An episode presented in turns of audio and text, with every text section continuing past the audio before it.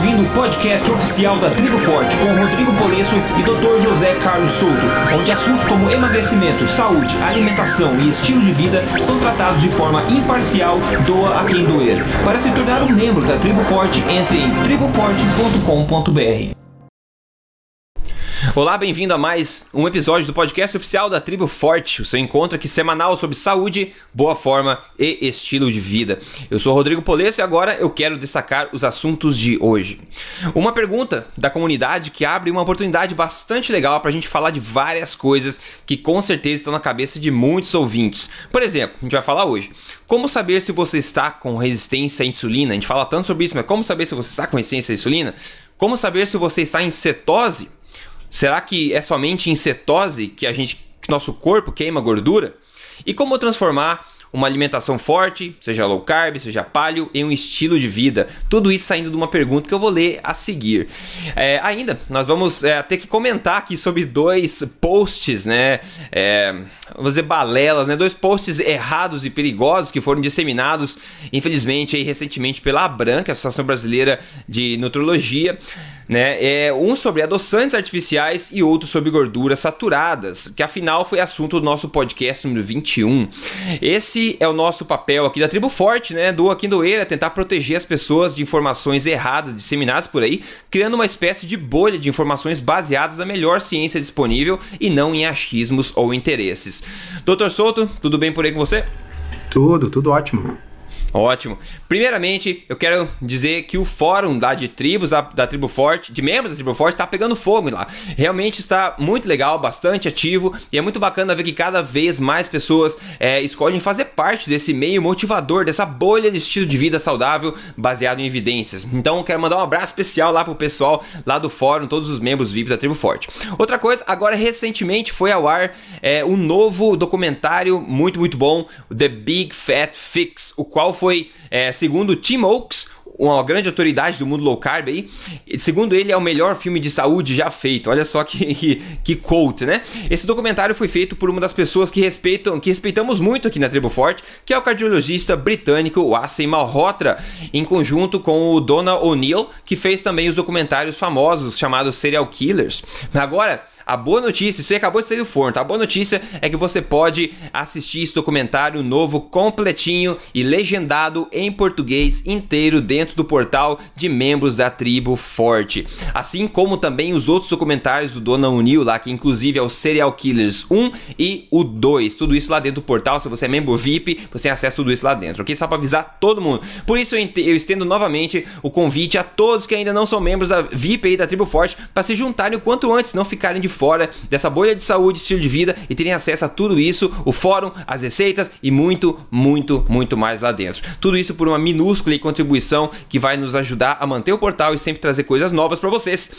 Então entre agora em triboforte.com.br ou anote aí no papelzinho para você entrar depois do episódio e se torne lá um membro VIP e se junte a essa família, ok?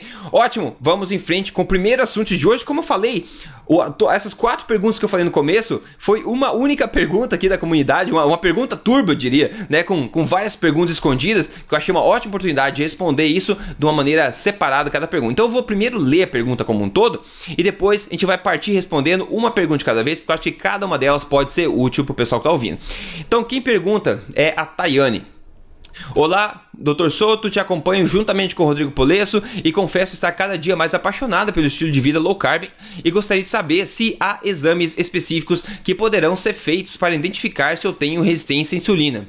E se tem algum também que eu possa identificar se eu estou em cetose. Porque até onde eu entendi, no jejum nosso corpo só utiliza a gordura como fonte de energia se estiver em cetose. Poderia me esclarecer quanto a isso? Estava usando low carb há mais de 3 meses, só que veja o erro. Não era como estilo de vida, pois nos finais de semana acabava comendo algum carboidrato do mal, como pizza, mas há quase um mês estou fazendo como estilo de vida e apenas comendo comida de verdade e estou amando. Bom, é assim que ela acaba a pergunta, são várias coisas, então a gente vai desmembrar a pergunta da Tayane aqui, porque acho que assim a gente vai poder aproveitar melhor as respostas, organizar melhor as respostas tópico a tópico. E depois de responder essa pergunta, a gente vai passar direto para as duas grandes balas da Abram aí, duas grandes balelas disseminadas aí para um órgão infelizmente oficial, mas não adianta o órgão oficial ou não, o nosso papel aqui é colocar a luz da verdade em cima disso, então a gente vai falar para tentar proteger o pessoal. Vamos lá então, doutor Souto. A primeira pergunta aí que eu desmembrei, que eu acho que é importante, muita gente pode ter dúvida, é assim: como saber se você está com é, resistência à insulina. Porque a gente fala tanto aqui, né, que a resistência à insulina é uma das grandes causas é, da obesidade aí também, né, diabetes, etc. Então, como uma pessoa do dia a dia normal pode saber se ela está com resistência à insulina? então, uh, normalmente, uma pessoa normal, tá? A pessoa come um, um carboidrato, ok? Uh, a glicose naturalmente vai subir porque carboidrato nada mais é do que um alimento composto de, de, de glicose. Tá? Uh, essa glicose sobe, mas depois essa glicose vai voltar ao normal. Tá? Ela volta ao normal por quê? Porque o pâncreas detecta que a glicose subiu no sangue e secreta, em resposta a essa glicose, secreta insulina. Tá? A insulina vai atuar nas células do corpo, fazendo, facilitando a entrada do açúcar para dentro das células, baixando então os níveis de glicose no sangue. E a insulina também atua sobre o fígado, fazendo com que o fígado pare de produzir glicose. Tá? Uh, quando a pessoa tem resistência à insulina, significa que o, as células, o fígado já não estão respondendo adequadamente à glicose. Então, o que, que nós esperamos ver numa situação dessa? Nós esperamos ver uh, uma glicose que sobe mais do que deveria, ok? E ao mesmo tempo uma insulina que sobe bem mais do que deveria. Né? Então, uma das formas de uh, ter uma ideia se a pessoa tem resistência à insulina é simplesmente medir a insulina em jejum. Tá? A insulina em jejum deveria ser muito baixa, tá? porque a quantidade de insulina que o pâncreas deve secretar em jejum é só o suficiente para manter a glicose dentro do normal. E isso, numa pessoa normal, é muito pouquinho. Tá? Uh, no laboratório, os valores de referência são muito amplos, são muito largos, mas o, a gente já comentou aqui que o valor de referência do laboratório frequentemente é a média das pessoas que consultam o laboratório, que fazem exames lá. São pessoas que, na média, são doentes. Né? Uhum. Então, embora os laboratórios deem valores de referência como até 25, até 23, enfim, de insulina de jejum, não confunda, eu estou falando de insulina, não glicose, ok? A insulina em jejum, uh, idealmente, deveria ficar abaixo de uh, 8 ou até de 5, segundo alguns autores. Eu uhum. prefiro utilizar 8, um valor menos uh, menos agressivo, vamos dizer assim. Uhum. Tá? Uh, então, uma insulina de jejum uh, bem baixa costuma significar que a pessoa não tem resistência à insulina. Formas mais detalhadas de medir seriam fazer uma curva glicêmica juntamente com uma curva insulinêmica. Que diabos é isso? Curva glicêmica, a maioria das pessoas já conhece, né? Significa medir a glicose em jejum, aí tomar um xarope de glicose pura, 75 gramas, tá? Uh, e aí ficar medindo a glicose, então, periodicamente, por até 3 horas. E a curva insulinêmica é medir a insulina juntamente com a glicose nessa situação. Uh, e aí existem uh, parâmetros que foram definidos pelo Dr. Kraft. Depois a gente vai linkar no, no podcast uh, uma, uh, um vídeo legendado do Dr. Kraft, onde ele explica isso aí em detalhes, para quem quiser saber uhum. em detalhes como diagnosticar. Então, Ótimo. Então, essa é a resistência à insulina. Ok, ótimo, ótimo. Outra coisa, né, doutor, só que não é nada científico, mas o fato de uma pessoa estar acima do peso, por exemplo, claramente acima do peso, é uma boa dica que tem grande potencial dessa pessoa ter com resistência à insulina, né? Ah, com certeza. Eu não me lembro se na, nessa pergunta longa da nossa leitora se tinha alguma coisa sobre síndrome metabólica. Não, não, ela perguntou não. direto sobre a insulina. Então, então vamos comentar um pouquinho. Isso, essa pergunta do Rodrigo é muito importante. A resistência à insulina ela pode ser inferida do ponto de vista clínico, sem exames tão específicos. Tá? Então, uh, resist, uh, resistência à insulina é praticamente sinônimo de síndrome metabólica, ok? Na realidade, a síndrome metabólica é a manifestação clínica da resistência à insulina. Tá? Uh, uh, o Dr. Gerald Raven foi um, um, endocrinologista famoso que foi a pessoa que deu vida ao conceito de síndrome metabólica. Ele dizia mais ou menos assim: a resistência à captação da glicose estimulada pela insulina é um fenômeno muito comum e a resposta compensatória desse defeito é secretar mais insulina. Tá? Aí a resistência à insulina vai levar a hiperinsulinemia, por sua vez leva a intolerância à glicose, aumento dos triglicerídeos, redução do HDL. Então, a, a síndrome metabólica, que eu vou lembrar agora para vocês aqui o que, que é, nada mais é do que a manifestação clínica da resistência à insulina. A resistência à insulina leva à hiperinsulinemia, claro, uhum. né, o uhum. corpo está resistente à insulina, o pâncreas o que, que faz? Fabrica mais insulina para tentar compensar. E essa insulina elevada é que produz todo o resto. Como é que a gente sabe se a pessoa tem síndrome metabólica? é normalmente, segundo o critério mais aceito, quando a pessoa tem três ou mais dos seguintes critérios: obesidade abdominal, tá? é aquela obesidade visceral, mais na barriga, uhum. tá? que seria, por exemplo, a cintura masculina com mais de 102 centímetros de periferia, uh, de perímetro, né? ou a feminina com mais de 88 centímetros. Tá? Triglicerídeos acima de 150, Tá? Ou então os triglicerídeos podem estar abaixo de 150, mas é porque a pessoa está tomando remédios para isso. Tanto faz. Se tiver acima de 150, outro tratando com remédios. HDL menor que 40 para homens ou menor que 50 para mulheres, ou estar usando remédio para isso. Pressão arterial elevada, acima de uh, 130 com 85, ou estar em tratamento com remédios para pressão. Tá? Glicose de jejum acima de 100, ou estar em tratamento para baixar a glicose. Ou, claro, diabetes tipo 2 uh, também. Então, a pessoa não precisa ter tudo isso que eu falei. Se a pessoa tiver, por exemplo, circunferência abdominal aumentada, uh, pressão alta e triglicerídeos acima de 50, bom, ela já tem síndrome metabólica. Isso basicamente significa que a pessoa tem resistência à insulina. É, pode medir para confirmar, mas é praticamente garantido, porque a insulina alta é que causa essas coisas. Né? Aí é que às vezes o pessoal se confunde. Ah, a pessoa engordou e por isso ficou com resistência à insulina. Mas veja bem, se a pessoa tem resistência à insulina, vai estar com insulina alta o tempo todo. E o que, que insulina alta provoca? Uhum. Acúmulo de gordura abdominal, uhum. Tá certo? Então é aquela história, o que, que vem antes, o ovo e a galinha, né? Então, provavelmente, a resistência à insulina, que é provocada por estar com a insulina sempre alta, porque a gente está comendo alimentos que mantêm essa insulina alta o tempo todo, como carboidratos simples, refinados, tá? Com o tempo, essa insulina alta vai fazendo com que a pessoa acumule gordura, retenha líquido e sal, aumente a pressão, o fígado sintetiza mais triglicerídeos, gordura no fígado, triglicerídeos altos. Quer dizer, é tudo consequência uhum. da resistência à insulina e da hiperinsulinemia. Uhum. Perfeito. É, posso essa pergunta respondida. Eu quero partir para a próxima pergunta, que é como saber se você está em cetose. E aí, antes de passar para o professor, eu quero dar um comentário aqui, que eu acho que a pergunta vem de um, de um background meio estranho, tem a ver com entendimento meio estranho que ela tem, por isso que ela fez essa pergunta. Mas tudo o gente vai responder a pergunta, tá? É, a gente fala bastante da questão da alimentação forte, das três fases do código emagrecer de vez, por exemplo, que a primeira fase é um low carb mais estrito, mais restrito, né? A segunda fase ele é mais flexível, e daí a, a terceira fase, que é a fase estilo de vida, ele é mais parecido com o palio, que já inclui, que pode incluir aí de fato mais carboidratos, na forma de tubérculos ou carboidratos de qualidade, né? Então, é, primeiro desmistificar que uma alimentação que a gente fala low carb, high fat, não é, não significa significa, não é sinônimo de uma alimentação que leva você a ficar em cetose, uma alimentação, uma dieta cetogênica. Uma coisa não é igual a outra. E ela está perguntando, que a pergunta que segue essa, a gente pode matar as duas com uma paulada só, é que ela acha que somente em cetose que a gente queima gordura, né?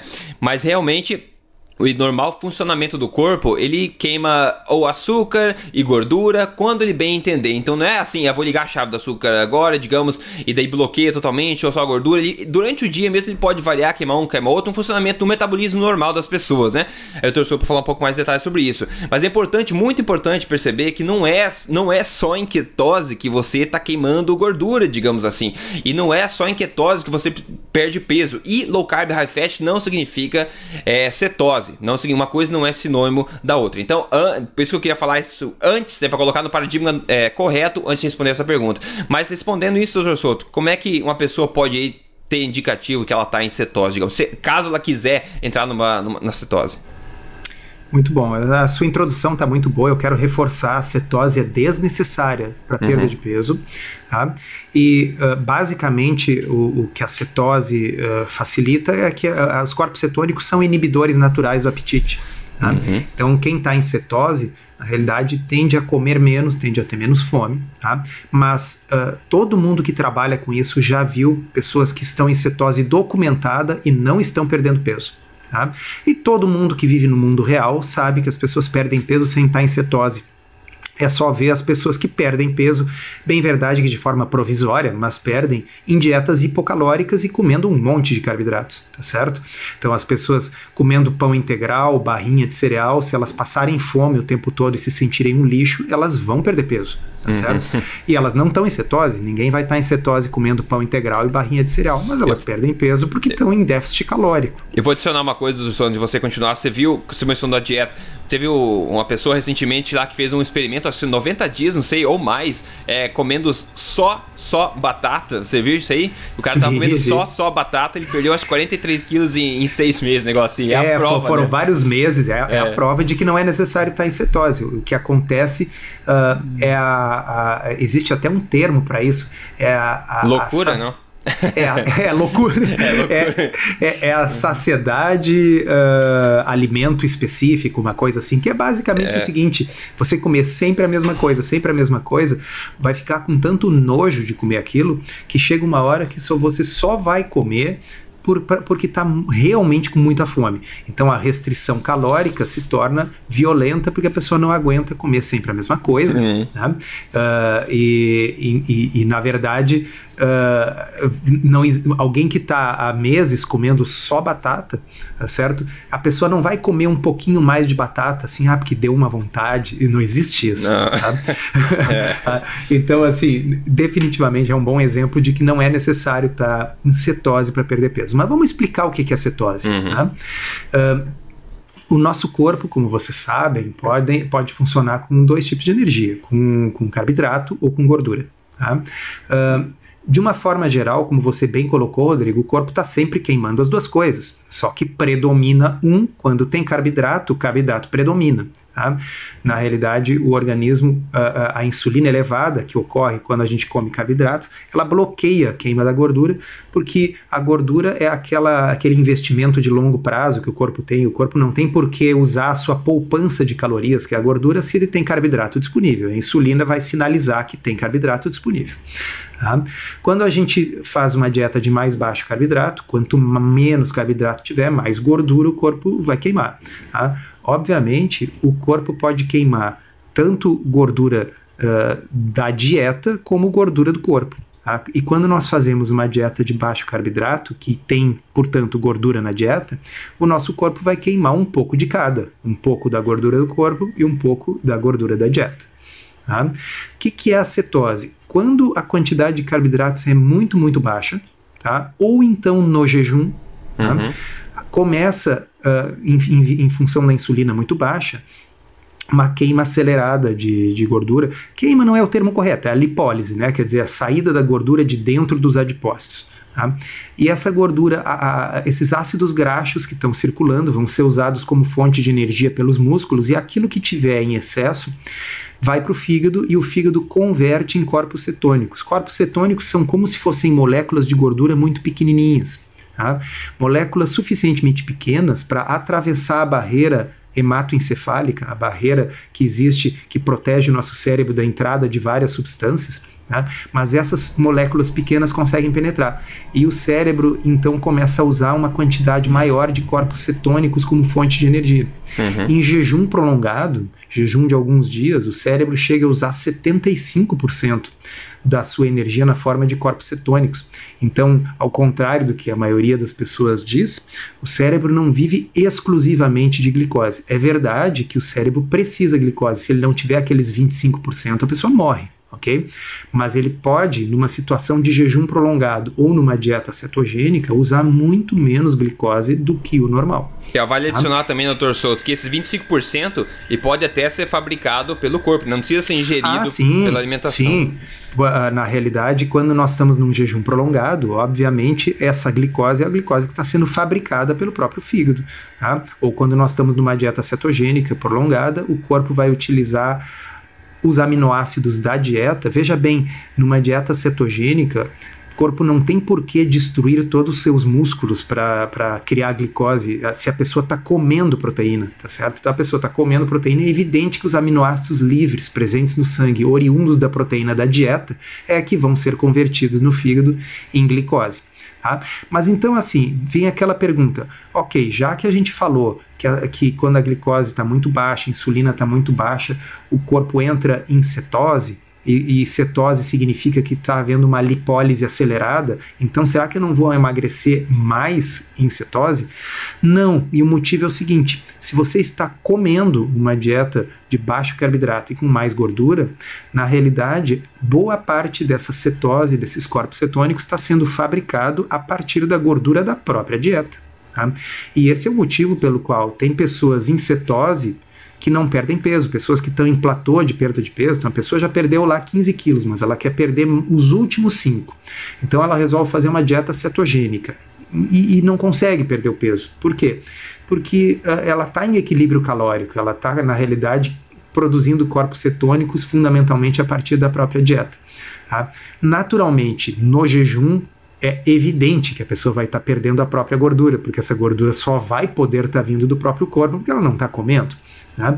Então, o grande. Uh, uh, talvez assim, a, a, única vantagem de, de cetose no contexto de uma dieta com vistas à perda de peso seria se a, pessoa, se a pessoa fizer o seguinte: olha, eu vou fazer uma dieta cetogênica e eu me comprometo comigo mesmo a comer só até a saciedade. Saciedade é essa que vai chegar mais cedo por causa da cetose.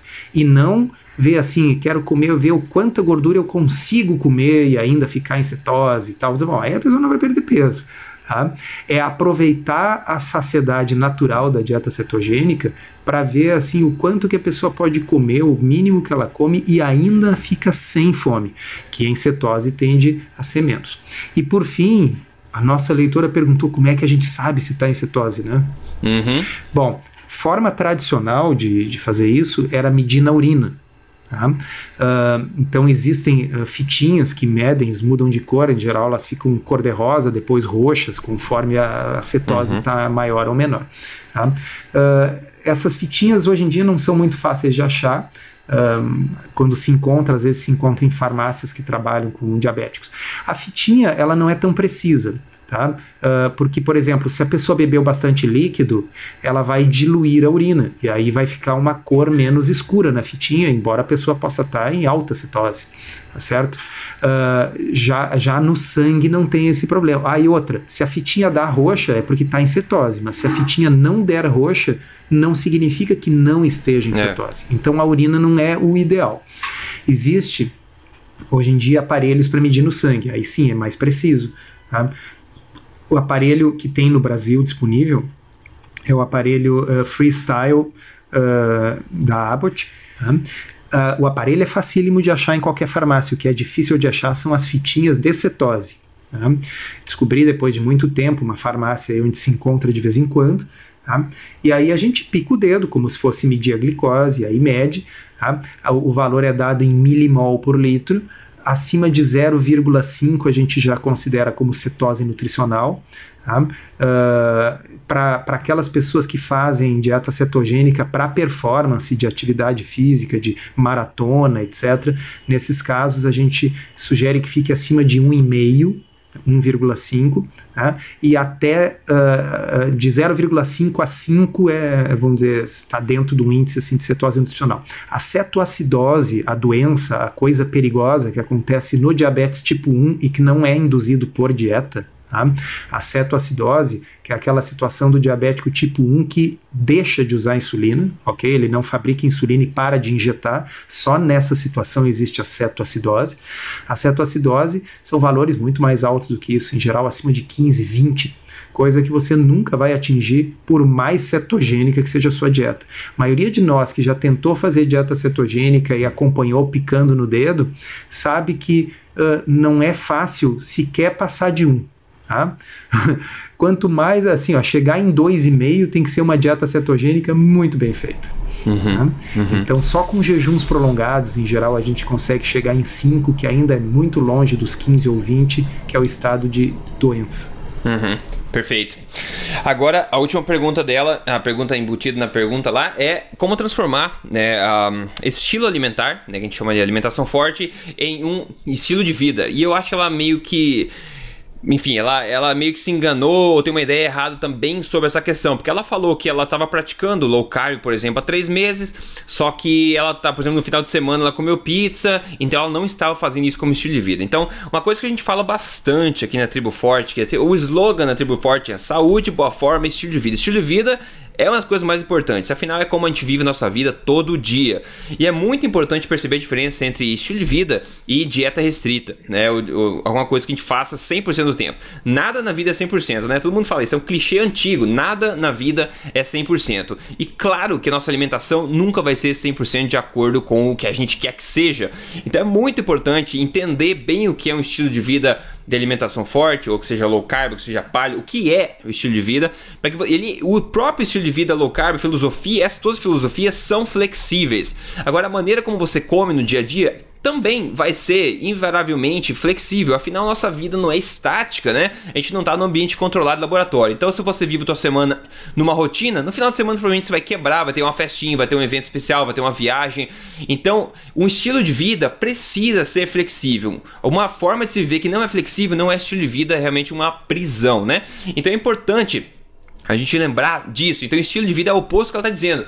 Se você estava, pelo que você falou, se você estava realmente seguindo aí três meses por exemplo, comendo no estilo correto, e no final de semana você comia uma pizza com um amigo lá numa refeição lá no final de semana, esporádica, isso tudo faz parte do estilo de vida, né? Então agora o que você está chamando de estilo de vida seria uma dieta extremamente restrita 100%, que é uma coisa que não dá para manter é, a longo prazo, que não é realístico. A gente tem muitos fatores que não são controlados na nossa vida e a gente precisa estar tá aberto a eles. Se a gente não tiver aberto a eles, a gente vai se sentir extremamente frustrado toda vez que a gente pisar fora da bola. Agora, quando a gente, é, ou pisar na bola, quando a gente gente entende que pisar na bola esporadicamente é parte da, da vida do ser humano, é parte do estilo de vida, aí quando isso acontecer, nada de errado aconteceu. Aconteceu uma coisa que era já esperada.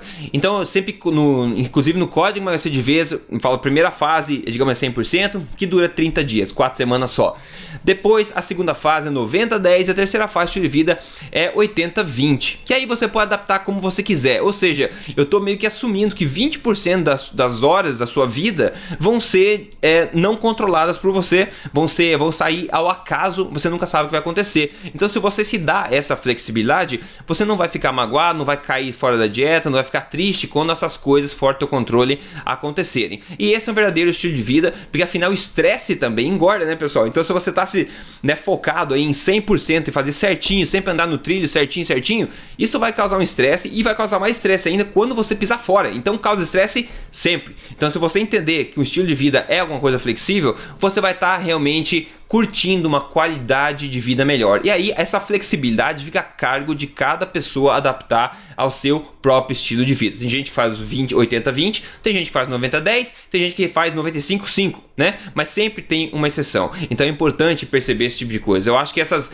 essas saídas esporádicas da dieta fazem parte da vida. O que, que você acha sobre isso, professor?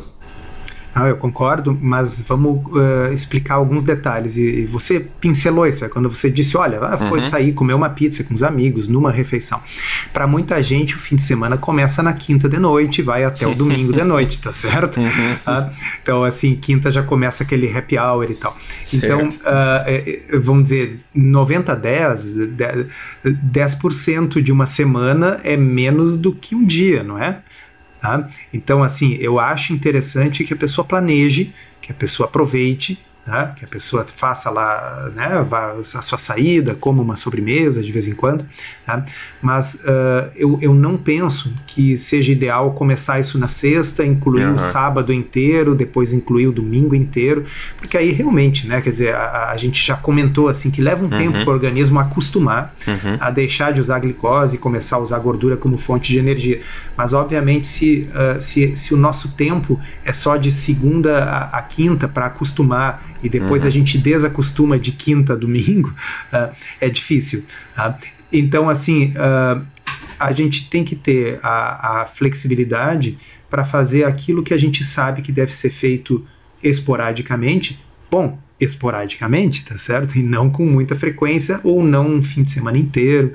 Tá? Uh, e, e, claro, né, assim, uh, evidentemente, vamos, vamos uh, dar um outro exemplo. Né? A pessoa, enfim, foi numa lua de mel, vai ficar uma semana viajando num lugar diferente, que tem comidas diferentes. Tá bom, então ali a pessoa larga um pouco o assunto e na volta retoma. Tá? Agora, acho que todo fim de semana Uh, se for seu caso, bom, então vamos escolher uma refeição, né? Porque aí a gente limita o, o dano, vamos dizer assim, a um espaço curto de tempo. A gente tem o benefício um, psicológico e até metabólico sem ter os problemas de abusar de por três dias. Né?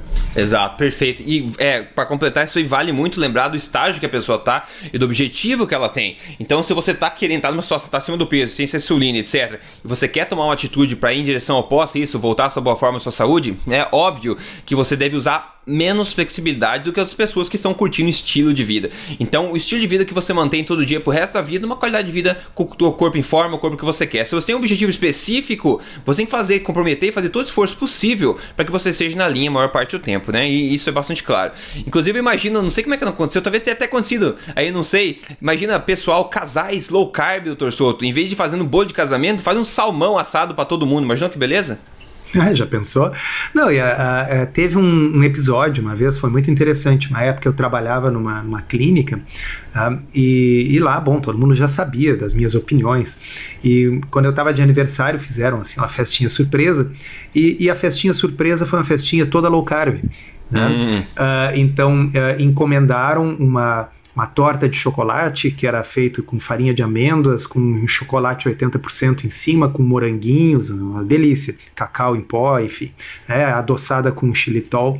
Uh, uh, encomendaram uh, vários petiscos, aqueles assim em, em, palitinho, com que sabe que tem pepino, tomatinho uhum, cereja, uhum. queijo, salaminho, tá? e, e, e, todo mundo comeu ali. O pessoal dizia assim: bom, mas se isso é dieta, eu quero fazer dieta também. Uhum, uhum exato. E, então uh, é, é, fato assim que, que uma celebração não precisa ser necessariamente assim autodestrutiva, né? Não, com uh, certeza. De, e, e quanto mais tempo a gente pratica as coisas, mais a gente vai tendo facilidade de levar isso como estilo de vida sem que isso represente nenhum sofrimento e na, nenhuma restrição do ponto de vista psíquico. Não, muito oposto disso, é um, um total prazer, né? É, então, pessoal, fechando essa parte aí, agora é hora de falar daquelas duas pérolas é, que a Bran soltou aí, é, uma dia 19 de julho, agora 2016, e outra dia 18 de julho, uma depois da outra. Então vamos partir para a primeira, primeira dela, lembrando é, foi post na, na página oficial do Facebook da Associação Brasileira de Nutrologia. Então, muitas pessoas que não são da área seguem, né, por usar como referência. Então, é um órgão oficial. Então, as pessoas é muito difícil de argumentar contra o órgão oficial com pessoas leigas. Pessoas leigas tomam isso, né, para si, no peito mesmo, para defender essas coisas. Então, é meio que perigoso a gente disseminar coisas que comprovadamente são erradas. Eu vou ler a primeira postagem aqui para gente comentar. Vamos lá, vou ler literalmente está escrito aqui. Um dos erros mais comuns é utilizar adoçantes artificiais com o intuito de ajudar o controle do peso. Em uma pesquisa realizada na Universidade de Sydney, na Austrália, usando moscas de fruta como cobaia, os cientistas perceberam que, quando submetidas a uma dieta com alimentos adoçados artificialmente, estes insetos comiam até 30% a mais do que os outros do grupo de controle, ou seja, que não, pega, não comiam esses artificiais. Portanto, a conclusão deles é ideal. O ideal é usar adoções artificiais em caso de diabetes e dietas com restrição de açúcar. Uh, tem, muita, tem muita coisa errada, né? O, o, mais legal deles é a conclusão do estudo, né? Primeiro, né, o estudo como autor, a gente já falou várias vezes, doutor Souza, aqui no, no podcast, esses estudos feitos com. Quanto, quanto semelhante nós somos a moscas de fruta, né? Para começar, para tirar uma conclusão assim definitiva sobre adoções artificiais, né? E, mas vamos lá, vamos comentar sobre isso aí, doutor Souza. O que, que você acha? É ideal usar adoções artificiais em caso de diabetes ou dietas com restrição de açúcar? Bom, Uh, por onde começar, né? É, é, eu acho que, assim, mosca de fruta talvez devesse comer fruta, né? É, parece, faz sentido, né? É. Uh, bom, mas uh, realmente, assim, eu, eu, eu, eu, cheguei a ver o estudo, tá? Então, uh, é, um estudo levantando o conceito, a, a hipótese não é, não é nova, ok? Eu acho que ela é uma hipótese que até merece ser estudada, e a uhum. ideia seria o seguinte, que o, quando nós consumimos algo doce, do ponto de vista evolutivo, por milhões de anos, o que, que tinha de doce para o ser humano comer? Fruta e mel, basicamente. Tá? Então, quando a gente consome algo doce, é esperado que em poucos minutos aumente os níveis de glicose no sangue. Então, o nosso cérebro espera por isso.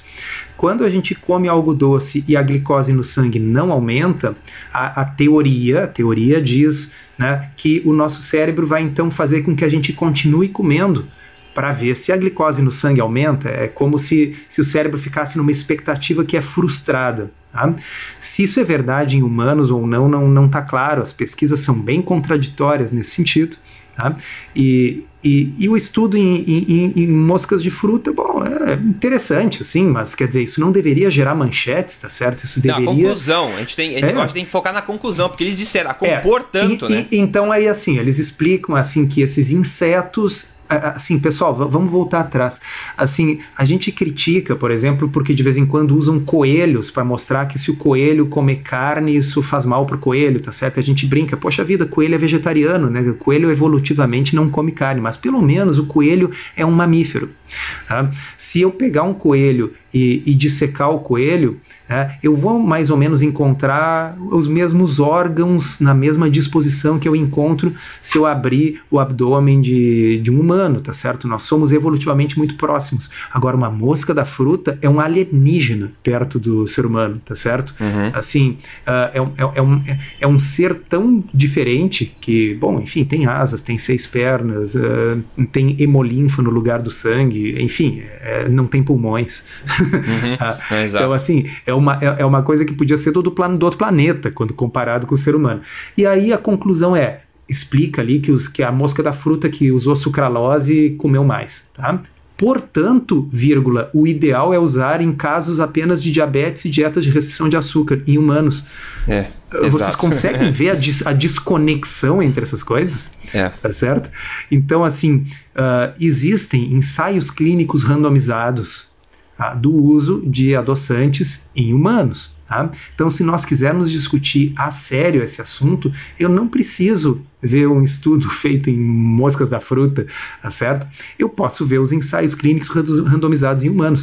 Uh, e é verdade que uh, é um tema polêmico. A gente acho que já conversou sobre isso aqui uma vez num podcast específico lá sobre adoçantes, pincelamos isso. Tá? E uh, a meta-análise mais recente de ensaios clínicos randomizados chegou à conclusão que há um pequeno efeito no sentido de perda de peso em humanos quando existe a substituição do açúcar por adoçantes tá certo? Então essa, esse efeito de perda de peso ele não é tão grande como as pessoas imaginariam e talvez parte do motivo seja esse mesmo, que as pessoas ficam adoçando as coisas com adoçante, as coisas com gostosas, elas simplesmente comem mais. Tá? Uhum. Tá? Uh, então eu, eu, eu defendo, e acho que o Rodrigo também, que a gente use o adoçante artificial com moderação, use, use pouco, use, não, não use sim com tanto desapego. Assim, tá? Agora, uh, a ideia de que, uh, porque as moscas da fruta comem 30% a mais, então que só diabéticos devem usar adoçante, é algo muito bizarro, né? É muito bizarro. Inclusive, o, no Paleo Effects, o Dr. O David Perlmutter, ele comentou um pouco sobre adoçantes. Ele falou duas, dois fatos, duas, enfim, frases lá. Que adoçantes, a gente tá falando de adoçantes artificiais aqui, pessoal, tá? Só para focar, artificiais. Adoçantes artificiais são associados com o maior IMC, né? Que é o índice de, de massa corpórea. Que a gente já viu estudos, é, enfim, é associação de pessoal que toma refrigerante é, zero, é, é, é causa reversa, né? Quer dizer, assim, uh, aquele, aquela adolescente bem magrinha assim, porque, enfim, a genética dela é assim, eh, ela não tem necessidade de pedir refrigerante diet. A pessoa que está querendo perder peso e, portanto, tem excesso de peso, tem uma chance maior de pedir um refrigerante diet. E então, se a gente faz um estudo de associação, a gente vai ver quem é que toma mais refrigerante diet, quem tá gordinho. Bom, isso é causa reversa, tá certo? Não é o refrigerante que fez a pessoa engordar, é o fato dela ter engordado que faz com que ela busque o refrigerante diet. É, com certeza tem que considerar tudo isso. Ainda outra coisa que ele falou que existem estudos aí mostrando que o adoçante artificial ele afeta a microbiota do intestino, a nossa colônia de bactérias do intestino e atrapalhando no metabolismo da glicose. Isso pode ser uma coisa ainda que eu acho que não é tão assim bem estudada ainda sobre isso, mas é interessante perceber que esses adoçantes artificiais, ou seja, não se encontrar na natureza, são feitos em laboratório, eles podem afetar aí o microbioma, a microbiota do nosso, no nosso intestino, atrapalhando o próprio metabolismo da glicose. Você já viu uma coisa a esse respeito? Sim, sim, eu tenho inclusive uma postagem longa no meu blog onde eu disseco de cabo a rabo esse estudo aí. Ah, Se não me engano, saiu na Science. Colocar o ah, link na referência depois é, o pessoal ver. E, e, em resumo é assim, ele, ele, ele foi feito em camundongos, ele é um estudo muito bem feito. Ah, mas foi feito em camundongos, tá? e depois eles uh, replicaram os resultados em humanos, mas eles escolheram apenas 7, não 70, não 700, 7 humanos hum. para testar, tá? e desses 7, uh, a coisa só aconteceu em 4, em 3 não houve nenhuma alteração. Uhum. então, assim, uh, nos camundongos era fácil em todos, mas é que o que, uh, o que acontece é assim, os camundongos de laboratório, eles são, são quase clones, assim, eles são geneticamente homogêneos. É como se eu pudesse fazer, como se eu tivesse, vamos dizer, 10 gêmeos idênticos uhum, para testar uhum. uma determinada coisa. Se uma coisa funcionar em um, vai funcionar nos 10. Uhum. Tá? Agora, quando a gente pega seres humanos de verdade, geneticamente diversos e distintos, é, aconteceu o que aconteceu no exame, é, no, no, estudo. Quer dizer, eram sete e o fenômeno só aconteceu em quatro, em três simplesmente não aconteceu. E Claro, né, como sempre, como costuma acontecer nesses estudos, a dose de adoçante utilizada foi muito alta e muito maior do que a maioria uhum. das pessoas jamais consumiriam. Isso, isso. Ah, então, pessoal, essa aí fechou a primeira pérola aí. A gente está comentando algumas coisas. Então, o pessoal que lê a conclusão, né, sobre as adoçantes artificiais direto lá da, da Abram, o pessoal fica mais esperto, vamos ser mais cético e se atentar aos fatos. A próxima pérola é, aqui tem a ver com exatamente o que a gente falou no episódio passado do podcast. Então, pessoal que não viu o episódio número 21 vai ter a ver com gorduras saturadas. A gente comentou sobre estudos lá recentes foram disseminados na mídia, etc. Então, é focado nisso. Mas vou, eu vou ler aqui novamente a postagem da Abram. Comer alimentos ricos em gordura saturada, como manteiga, queijo, banha de porco, carne vermelha, biscoitos, bolo e torta. Primeiro, vamos dar uma pausa aqui. Vamos brincar é. de ache o erro, né? Ou, ou ache a piada, né? Até nessa frase. Alimentos ricos em gorduras saturadas como manteiga, ok, okay. queijo, okay. queijo, né, ok, banha de porco, né. É, carne... banha de porco mais ou menos, a banha de porco tem mais gordura insaturada do que saturada, mas tá é, bem, vamos deixar passar. É bom, vamos dizer assim, é um alimento gorduroso, né, Daí é, car carne vermelha, bom, também, tá, com é, um corte lá que okay. até tem, né. Biscoitos. Quanto de gordura? né, é, biscoitos. assim, Rodrigo, quando você pensa em biscoito, você pensa numa coisa rica em Exatamente, gordura não é. A última coisa que eu penso é gordura. Não, né? ah, e se for rico pura. em gordura, vai ser rico em gordura trans e é, gordura exato. insaturada, em margarina, em óleo vegetal hidrogenado, qualquer coisa, menos gordura saturada. Hoje em dia, biscoito de supermercado é feito com manteiga ou banha. Exato. E o próximo é igualmente, é meio um exemplo igualmente estúpido, na minha, na minha opinião, que é bolos, que é a mesma coisa, e tortas. Enfim, biscoito, bolos, bolos e tortas não são fontes de gordura saturada, né? É meio, meio então, absurdo isso aí. É, eu, eu, vou aproveitar essa, essa deixa e, e salientar é, para os nossos ouvintes. Esse é um dos motivos, da, um dos grandes problemas dos estudos observacionais, tá certo? Como é que funciona isso? Uh, uh, ninguém come gordura saturada. A pessoa come comida, tá uhum. certo? Que pode conter gordura saturada ou não. Então, uh, o, o, que as pessoas fazem é assim: elas dão um questionário, e aí você vai responder assim. No último ano, em média, com que frequência você come torta? Tá? Aí você em mente, em mente, é, inventa misturado uhum. com mente, né? Ah, inventa ou, ou mente, né? Porque não vai lembrar, né? Ah, bom, então cada semana eu como uma fatia de torta. Bom, aí os pesquisadores têm uma tabela onde consta uh, quanto de gordura saturada tem numa fatia de torta, quanto de açúcar tem numa farinha de torta e tal. Tá? E assim por diante. Então, uh, quando eles apresentam esse tipo de estudo e diz, olha, a gordura saturada está associada com tal e tal doença, uh, veja bem, se a fonte de gordura saturada da dieta da pessoa é biscoitos, bolos e tortas, tá? então assim, bom, é. eu até acredito que a gordura saturada vai estar associada com o risco aumentado de diabetes e obesidade, se a gordura saturada for um marcador do consumo de biscoitos, bolos e tortas. Não, perfeito. E é isso que eles, isso que eles comentam. Eu vou ler a frase inteira só para o pessoal ficar na mesma página. Eles é. falam comer alimentos ricos em gordura saturada, como manteiga, queijo, banho de, banho de porco, carne vermelha, biscoitos, bolos e tortas, aumenta o risco de morte prematura. A conclusão é de um estudo publicado no periódico americano JAMA Internal Medicine. Então imagine, se você quisesse fazer um estudo para mostrar que comer gordura mata, você incluiria de propósito, com certeza, biscoito, bolos e tortas, né? É, com certeza.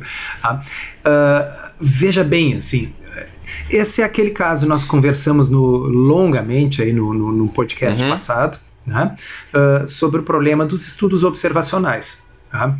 Então, Uh, o, uh, e, e, esse, e, e na, na, realidade, é, essa negócio da Abram aqui está perfeito justamente para explicar os problemas desse tipo de raciocínio. Né? Uh, se, se eu, eu, não, eu não como nutrientes de forma isolada, tá certo? Então é muito diferente uma pessoa que tem um consumo mais elevado de gordura saturada, derivado de carne de aliment animais alimentados com pasto, de peixe, porque sim, peixe tem gordura saturada, viu, pessoal? É só olhar na tabela. Tá? Uh, o, próprio azeite de oliva tem gordura saturada, o próprio abacate tem gordura saturada, tá? então uh, ovos tem gordura saturada. Então, se a minha fonte de gordura saturada é manteiga, ovos, peixe, abacate, nozes, castanhas, azeite de oliva e frios uh, artesanais, do tipo um presunto de Parma, uma coisa assim, eu tenho certeza que o desfecho será completamente diferente daquelas pessoas onde um consumo elevado de gordura saturada traduz bolos, tortas, biscoitos, uh, salsicha hot dog,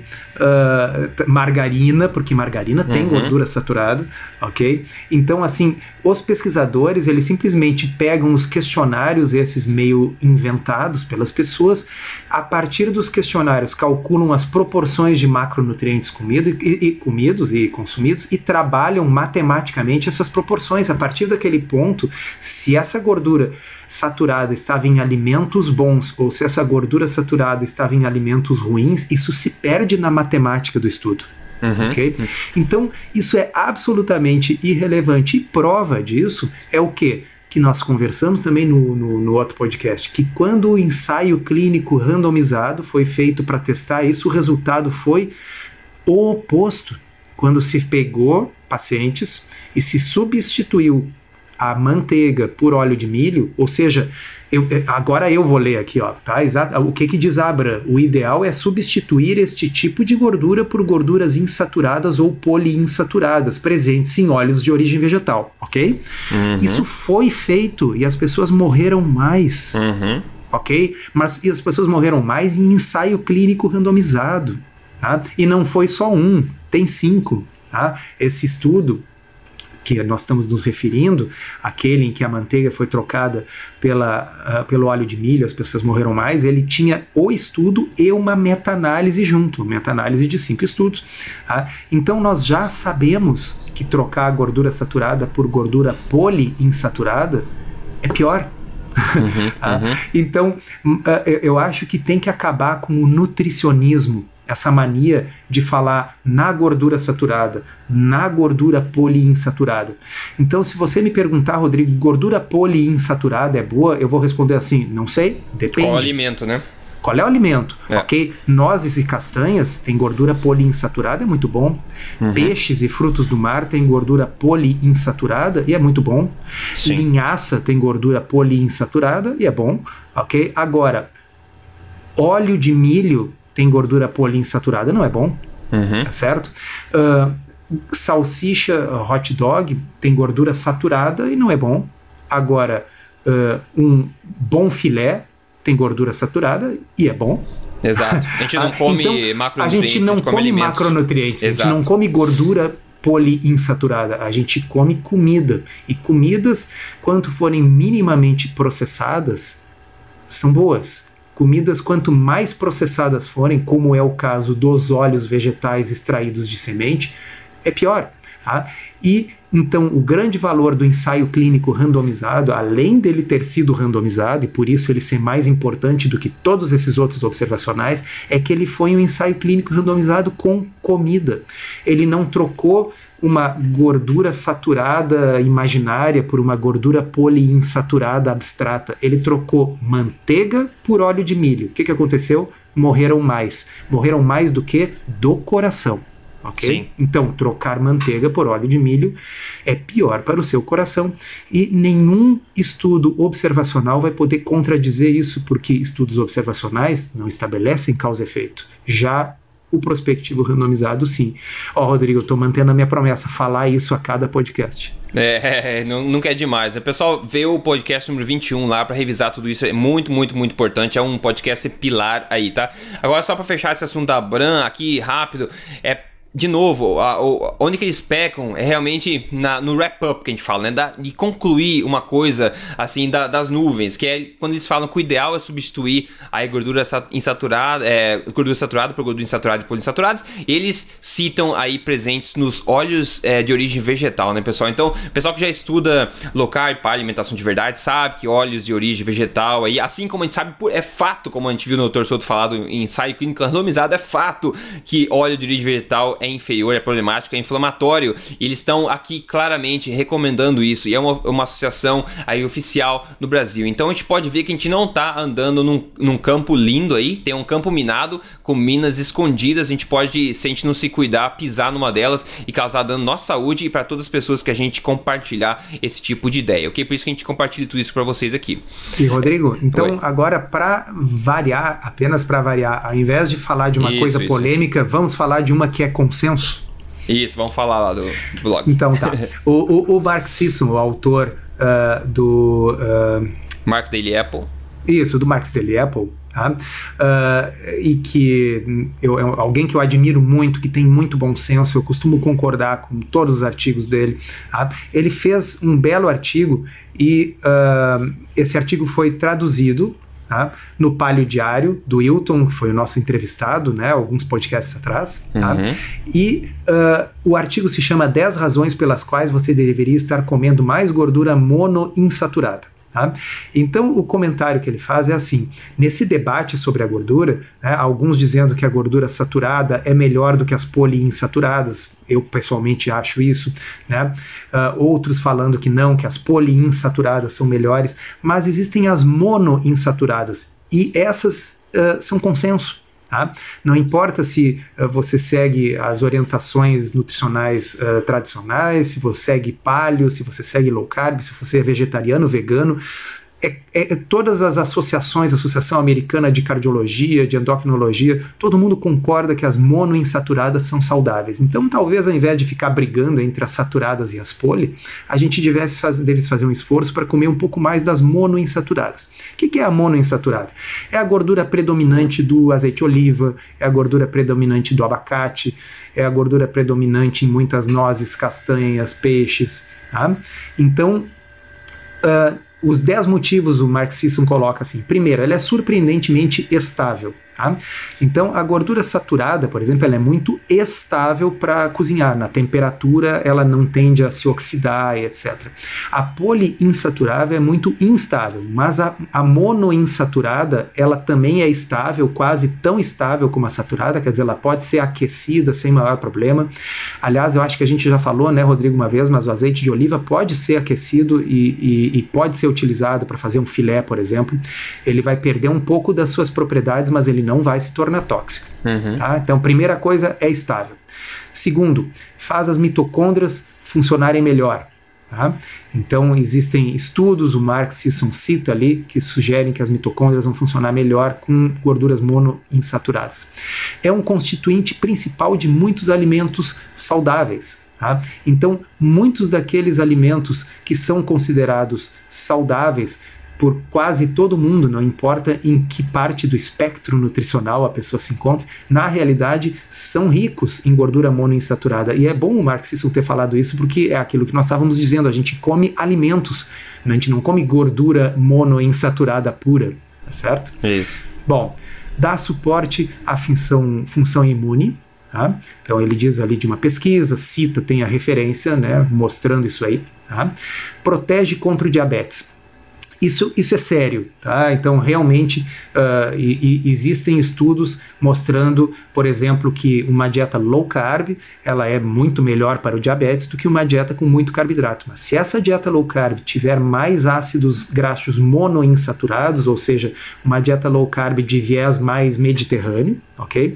Uh, isso será melhor, diminui, diminui mais a resistência à insulina, ok? Dá melhores resultados de controle glicêmico e tem estudos especificamente mostrando que uma dieta rica em gordura monoinsaturada é melhor uh, para resistência à insulina. Né?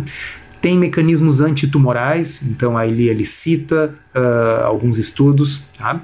É ótima para o perfil lipídico, então, especialmente para aqueles que estão nos ouvindo aí, que eventualmente fazem uma dieta low carb para perda de peso, seus exames de uma forma geral melhoram, a pessoa perde peso, mas o colesterol sobe um pouco demais. Tá? Nesses casos, a pessoa pode continuar fazendo uma dieta low carb, pode continuar restringindo os carboidratos. Se simplesmente o foco for mais para gorduras monoinsaturadas, a pessoa pode melhorar o seu perfil lipídico e continuar colhendo os benefícios Tá? É boa para as articulações. Tá? Então ele cita aí alguns estudos tá? mostrando que os, as poliinsaturadas, essas do óleo de milho, soja, girassol, tendem a ter um efeito, efeito oposto, no sentido de serem mais inflamatórias para as articulações, já a monoinsaturada uh, melhora a resistência da cartilagem. Tá? É amplamente aceita. Essa aqui eu acho que até vale a pena ler o parágrafo. Tá? Uhum. Nós gostamos às vezes, de desprezar a sabedoria convencional no que diz respeito à dieta. Mas é importante fazer isso só quando a sabedoria convencional está errada. Veja bem, pessoal, às vezes a sabedoria convencional está certa, tá? É. Então, às vezes a sabedoria convencional está correta. E quando todos concordam com algo, quando todos os lados de uma discussão concordam com algo, dê uma olhada antes de descartá-lo. Acontece que a postura pró gorduras monoinsaturadas não se baseia em bobagem ou propaganda, e eu acrescentaria em, em, pesquisas mal feitas ou só em pesquisas observacionais. Ciência legítima, real, mostra que as monoinsaturadas são benéficas. O tipo de ciência que seu cardiologista vegano, palio ou convencional, todos citam e achariam acreditável. Tá? Então, quer dizer, se você não quer, uh, vamos dizer, quer fazer uma dieta de baixo carboidrato, está convencido dos nossos argumentos, mas não quer brigar com seu cardiologista, tá certo? Focar nas gorduras monoinsaturadas pode ser uma excelente ideia, tá? porque isso é incontroverso, todo mundo sabe que é bom. Tá? O seu cardiologista acha azeite de oliva uma coisa boa, ele uhum. acha peixe uma coisa boa, ele acha nozes, castanhas, amêndoas uma coisa boa. Tá? É encontrada na melhor maionese do planeta. Aqui ele está fazendo uma propaganda de uma maionese que ele, Mark Sisson, vende, que é uma uhum. maionese feita à base de óleo de abacate. Óleo de abacate, o abacate é uma grande fonte de gordura monoinsaturada. Tá? Uhum. Então eu achei interessante salientar, porque né, a, a, às vezes a gente acaba falando muito sobre a controvérsia. Tá? Então, assim, gordura, gordura saturada, pode ou não pode? Devemos consumir os óleos vegetais extraídos de semente, sim ou não? Enquanto que a gente deixa de enfatizar aquilo que não é controverso. Tá? Uhum. Então, eu, eu, já falei isso em outro podcast, vou, vou falar de novo aqui a minha opinião atual sobre isso. Eu acho que a gordura saturada é neutra. Tá? Eu acho que ela não é especialmente benéfica. Benéfica é a monoinsaturada. Tá certo? Agora, ela é neutra e como nós não comemos pura, o que vai decidir se vale a pena comer um alimento ou não é se aquele alimento é benéfico. Tá uhum. certo? Então, coco é uma coisa boa Tá? É uma coisa benéfica. Tem vários estudos mostrando benefício. O coco é riquíssimo em gordura saturada. Eu não estou dando nenhuma bola para isso, porque a gordura saturada é neutra. O coco tem outros benefícios. Tá? Então, uh, um filé né, de um de gado alimentado a pasto. Aí o pessoal diz assim: ah, mas que gado é esse? Olha, pelo menos aqui no Rio Grande do Sul, o gado é todo alimentado a pasto. Tá? Então, o filé de eh, alimentado a pasto, ele é uma coisa boa para você. Não porque ele tem gordura poli ou mono ou saturada, não, porque ele é um filé de gado alimentado a pasto. É uma comida uh, natural, que tem a gordura natural do alimento e que o ser humano evoluiu comendo. Uhum, uhum, perfeito. Ótimo, acho que esse adendo foi muito bom. É, o pessoal que é mais cético, mais conservador, que quer fazer amizade, como você falou com o teu médico, você pode focar nesses alimentos de gordura monoinsaturados que são adoradas por todo mundo, né? Então, pessoal, esse podcast está ficando é, no, no, tempo. Eu acho que essa informação toda foi importante para todo mundo. Espero que tenha sido útil para vocês. Uma mensagem final, eu fico feliz aí que a gente falou agora dos órgãos oficiais como a Brand disseminando coisas que infelizmente estão erradas, mas eu fico feliz de a gente estar tá conseguindo é, de fazer com que muitas verdades que a gente fala aqui sobre emagrecimento, nutrição, é, sejam aí começando a ser espalhadas até pela mídia em massa. Nessa semana passada, a, o portal da revista Vogue publicou um artigo meu lá alertando dos pontos negativos de várias dietas da moda e também mencionando o programa Código Emagrecer de Vez. Então é bastante legal que a gente consegue ganhar também essa audiência aí para disseminar um pouco mais esse tipo de coisa, né? O artigo também apareceu no Globo.com. É, eu tento postar esses conteúdos à medida que eles vão saindo na página Emagrecer de Vez no Facebook, então siga lá para acompanhar esse movimento todo da acontecendo acontecendo. E para finalizar, se você quer emagrecer, como eu sempre falo, sugiro fortemente o programa Código Emagrecer de Vez. Veja os detalhes em códigoemagrecerdevez.com.br. Doutor Souto, um grande abraço para você, obrigado pelo seu tempo, pelas suas sábias palavras e a gente se fala na próxima terça-feira para um novo episódio aqui da Tribo Forte. Ah, um abraço, um abraço a todos, até lá. Até lá.